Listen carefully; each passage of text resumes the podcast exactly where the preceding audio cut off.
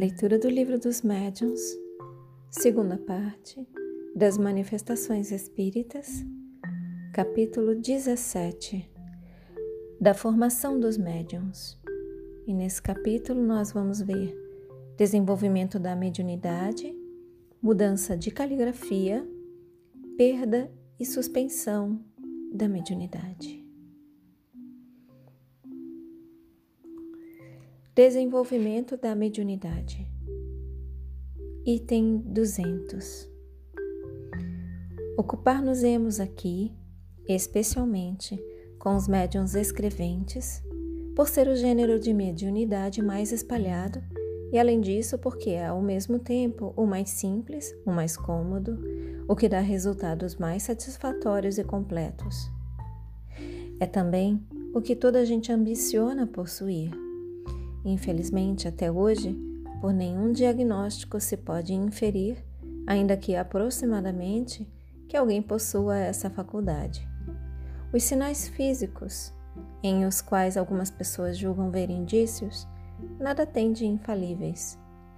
Ela se manifesta nas crianças e nos velhos, em homens e mulheres, quaisquer que sejam o temperamento, o estado de saúde o grau de desenvolvimento intelectual e moral.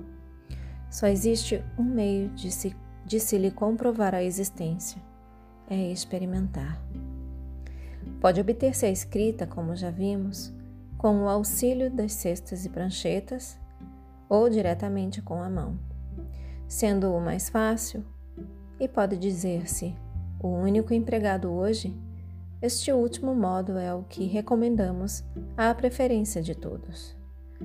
O processo é dos mais simples. Consiste unicamente em a pessoa tomar de um lápis e de papel e colocar-se na posição de quem escreve, sem qualquer outro preparativo. Entretanto, para que alcance bom êxito, muitas recomendações se fazem indispensáveis. Item 201 como disposição material, recomendamos se evite tudo o que possa embaraçar o movimento da mão. É mesmo preferível que esta não descanse no papel. A ponta do lápis deve encostar neste o bastante para traçar alguma coisa, mas não tanto que ofereça resistência. Todas essas precauções se tornam inúteis desde que se tenha chegado a escrever corretamente, porque então nenhum obstáculo detém mais a mão são meras preliminares para o aprendiz. Item 202.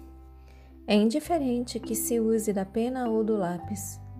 Alguns médiums preferem a pena, que todavia só pode servir para os que estejam formados e escrevem pausadamente. Outros, porém, escrevem com tal velocidade que o uso da pena seria quase impossível, ou pelo menos muito incômodo. O mesmo sucede quando a escrita é feita às arrancadas e irregularmente, ou quando se manifestam espíritos violentos que batem com a ponta do lápis e a quebram, rasgando o papel. Item 203. O desejo natural de todo aspirante a médium é o de poder confabular com os espíritos das pessoas que lhe são caras. Deve, porém, moderar a sua impaciência, porquanto a comunicação com um determinado espírito apresenta muitas vezes dificuldades materiais que a tornam impossível ao principiante. Para que um espírito possa comunicar-se, preciso é que haja entre ele e o médium relações fluídicas, que nem sempre se estabelecem instantaneamente. Só à medida que a faculdade se desenvolve, é que o médium adquire pouco a pouco a aptidão necessária para pôr-se em comunicação com o espírito que se apresente. Pode dar-se, pois, que aquele com quem o médium deseja comunicar-se não esteja em condições propícias a fazê-lo, embora se ache presente, como também pode acontecer que não tenha possibilidade nem permissão para acudir ao chamado que lhe é dirigido. Convém, por isso, que no começo ninguém se obstine em chamar determinado espírito, com exclusão de qualquer outro, pois a miúde sucede não ser com esse que as relações fluídicas se estabelecem mais facilmente, por maior que seja a simpatia que lhe vote o encarnado. Antes, pois, de pensar em obter comunicações de tal ou tal espírito, importa que o aspirante leve a efeito o desenvolvimento da sua faculdade, para o que deve fazer um apelo geral e dirigir-se principalmente ao seu anjo guardião. Não há, para esse fim, nenhuma fórmula sacramental. Quem quer que pretenda indicar alguma pode ser taxado sem receio de impostor, visto que para os espíritos a forma nada vale. Novamente, não há para esse fim nenhuma fórmula sacramental. Qualquer que pretenda indicar alguma pode ser taxado sem receio de impostor, visto que para os espíritos a forma nada vale. Contudo, a evocação deve sempre ser feita em nome de Deus. Poder-se-á fazê-la nos termos seguintes ou outros equivalentes. Rogo a Deus Todo-Poderoso que permita venha um bom espírito comunicar-se comigo e fazer-me escrever. Peço também ao meu anjo da guarda se digne de me assistir e de afastar os maus espíritos. Formulada a súplica, é esperar que um espírito se manifeste, fazendo escrever alguma coisa. Pode acontecer, venha aquele que o impetrante deseja, como pode ocorrer também venha um espírito desconhecido ou o anjo da guarda. Qualquer que ele seja, em todo caso, dar-se-á a conhecer escrevendo o seu nome.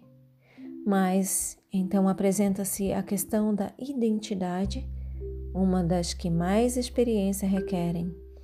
Por isso que poucos principiantes haverá que não estejam expostos a ser enganados. Dela trataremos adiante em capítulo especial. Novamente. Não há para esse fim nenhuma fórmula sacramental quem quer que pretenda indicar alguma pode ser taxado sem receio de impostor, visto que para os espíritos a forma nada vale. Contudo, a evocação deve sempre ser feita em nome de Deus. Poder-se-á fazê-la nos termos seguintes ou outros equivalentes. Dois pontos. Rogo a Deus Todo-Poderoso que permita venha um bom espírito comunicar-se comigo e fazer-me escrever. Peço também ao meu anjo da guarda se digne de me assistir e de afastar os maus espíritos. Formulada, essa, formulada a súplica, é esperar que um espírito se manifeste fazendo escrever alguma coisa. Pode acontecer venha aquele que o impetrante deseja, como pode ocorrer também venha um espírito desconhecido ou o anjo da guarda. Qualquer que ele seja, em todo caso, dar-se-á a conhecer, escrevendo o seu nome. Mas então apresenta-se a questão da identidade uma das que mais experiência requerem, por isso que poucos principiantes haverá que não estejam expostos a serem enganados. Dela trataremos adiante em capítulo especial. Quando queira chamar determinados espíritos, é essencial que o médium comece por se dirigir somente aos que ele sabe serem bons e simpáticos e que podem ter motivo para acudir ao apelo como parentes ou amigos. Neste caso, a evocação pode ser formulada assim: dois pontos. Em nome de Deus Todo-Poderoso, peço que tal espírito se comunique comigo. Ou então, dois pontos. Peço a Deus Todo-Poderoso, permita que tal espírito se comunique comigo. Ou qualquer outra fórmula que corresponda ao mesmo pensamento. Não é menos necessário que as primeiras perguntas sejam concebidas de tal sorte que as respostas possam ser dadas por um sim ou um não, como por exemplo: Estás aí? Queres responder-me? Podes fazer-me escrever? Etc. Mais tarde, essa precaução se torna inútil. No princípio, trata-se de estabelecer assim uma relação. O essencial é que a pergunta não seja fútil, não diga respeito a coisas de interesse particular e, sobretudo, seja a expressão de um sentimento de benevolência e simpatia para com o espírito a quem é dirigida. Veja-se adiante o capítulo especial sobre as evocações. Fechem os olhos. Permitam que essas palavras se aprofundem em vocês. Assumam a intenção de contemplar por mais algum tempo sobre essas palavras.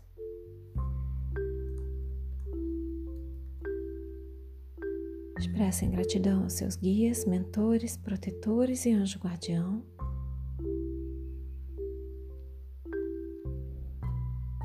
Expressem gratidão a Deus. Agradeçam a si mesmos pela continuidade na leitura. E eu também agradeço a vocês pela oportunidade. Boa noite. Namastê.